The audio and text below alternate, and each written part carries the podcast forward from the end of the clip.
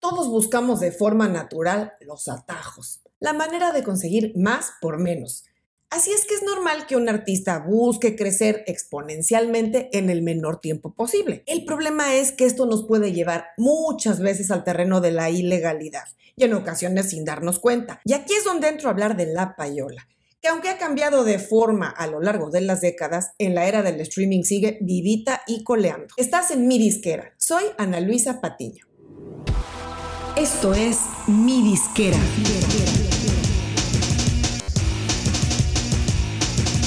Mi disquera, donde tu música es tu negocio. Estoy segura que has oído hablar de la payola. Aunque la forma en que funciona no es exactamente exclusiva del mundo de la música, el término generalmente se asocia con esta industria. Bueno, ¿y qué es la payola? La payola consiste en pagar por tocadas, por rotación, específicamente para que una canción suene.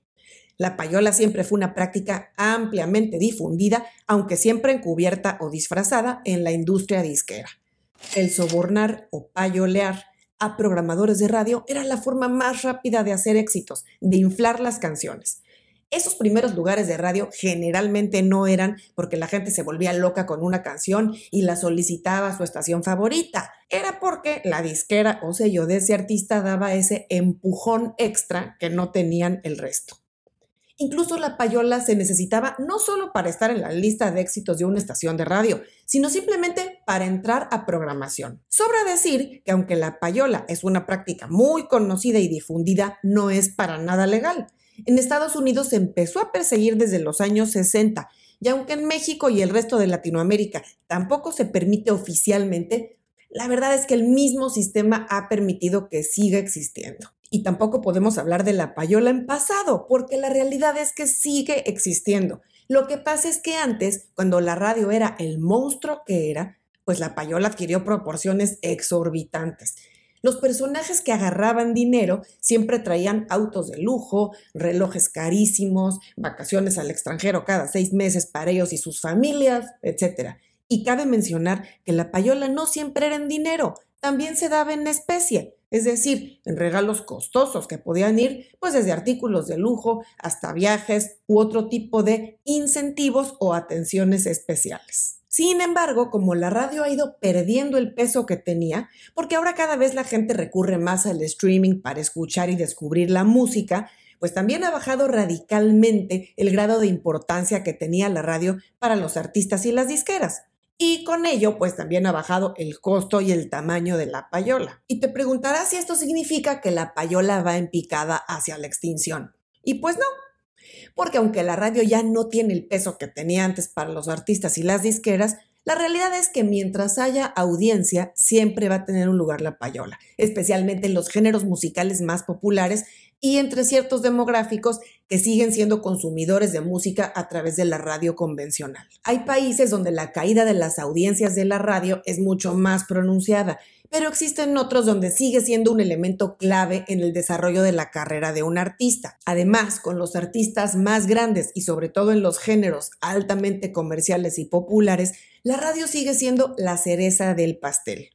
Digamos que cuando un artista ya arrasó en las plataformas de streaming y en YouTube, tener la alta rotación de radio va a seguir siendo una prioridad, sobre todo si su disquera tiene los bolsillos bien llenos para lograrlo. Pero fuera de la radio, la payola ha tomado una nueva forma y es el streaming, en concreto el mundo de las playlists. Si ahora cada vez más gente escucha y descubre música en las plataformas de streaming, es lógico que el dinero que se usaba antes para pagar por tocadas en la radio busque otros caminos, ¿no?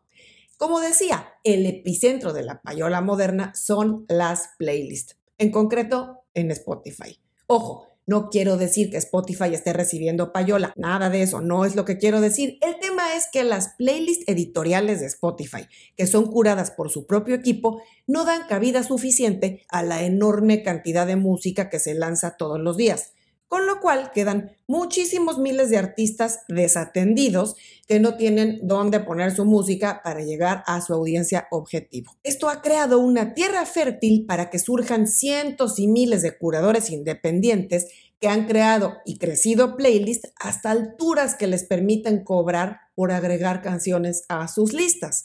Generalmente van a ser usuarios independientes, como tú o como yo, pero a veces también son gente pues que ya es un referente en la prensa, en redes sociales u otro tipo de medios, con lo cual ya tienen una base de gente que lo sigue. Y hasta aquí no habría ningún problema si todos esos curadores independientes recibieran la música para su consideración y aceptaran sumar a sus listas únicamente las canciones que les parecieran adecuadas para su giro.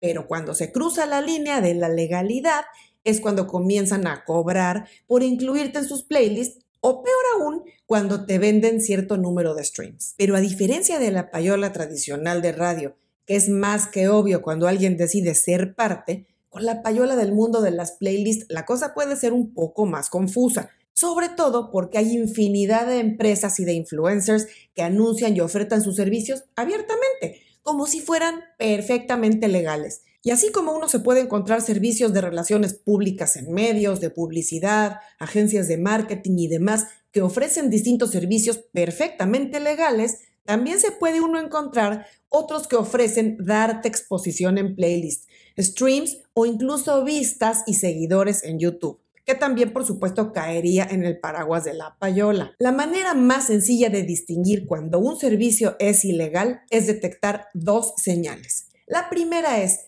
si pagas, entras a una playlist. Así sin cuestionar, sin dejar abierta la opción a que el curador o curador revise su música y determine si es adecuada para su playlist, eso es muy sospechoso.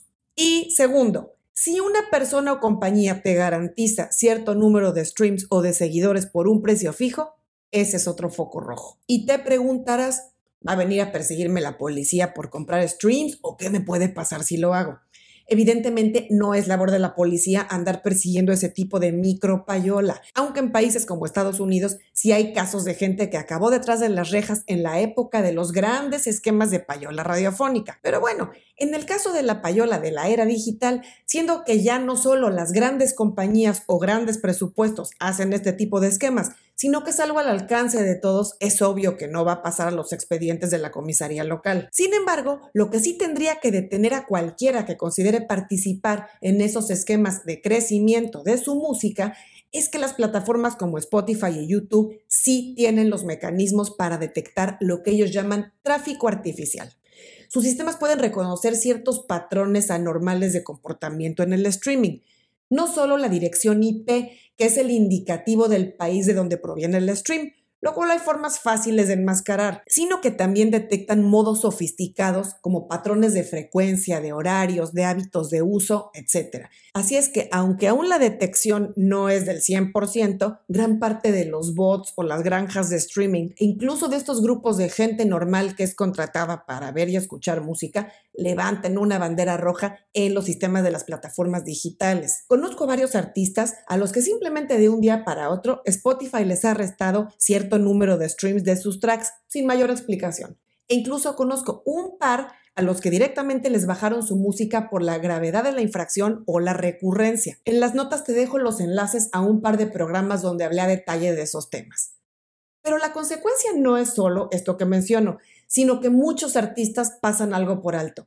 Cuando uno lleva tráfico artificialmente a sus canciones o videos, esa audiencia o esos bots obviamente no van a ser gente a la que se le esté presentando tu música y que eventualmente puede gustarle y que busque más canciones de tu catálogo, sino que es un robot o una persona contratada que solo está dando clic por esa vez o muchas veces escuchando solo 30 segundos, que es el mínimo necesario para que se contabilice el stream. Y esa gente no piensa en regresar a buscar más música del artista ni a ver sus videos. Y por supuesto, mucho menos si es un bot. Eso daña en gran medida el algoritmo tanto de Spotify como de YouTube, porque son capaces de detectar cuando un usuario se engancha con la música, lo que se le llama el engagement, cuando se queda en el perfil del artista a buscar más canciones o incluso que está escuchando música compatible de otros artistas. Ese es el tráfico de calidad al que un artista debe aspirar. A la gente que aún no lo conoce, pero que lo puede descubrir en un momento en que el algoritmo lo recomiende, que lo ponga frente a sus ojos o sus oídos. Y justamente va a llegar o bien una persona que aunque ya conoce al artista, pues a lo mejor hace tiempo que no lo escuchaba, que no visitaba su perfil y ahora se entera que tiene una canción nueva un álbum nuevo y regresa para escucharlo, porque le gusta, porque ya lo escuchó anteriormente y el algoritmo favorece esa visibilidad. Ese es el tipo de tráfico que eventualmente hace que un artista vaya escalando posiciones en el algoritmo y aparezca cada vez más recomendado a más usuarios. Y para concluir, quiero enfatizar la importancia de que todos los artistas y la gente que trabaje con ellos comprendan bien en qué consiste este nuevo tipo de payola en el mundo del streaming. Sobre todo, el riesgo que implica engancharse en ese tipo de prácticas. Porque el peligro no es solamente que Spotify o YouTube te reste unos streams, sino que de fondo se daña el algoritmo y el crecimiento natural de un artista, porque los efectos son a mediano y largo plazo. Hasta aquí llegamos con el programa de hoy. Nos vemos muy pronto.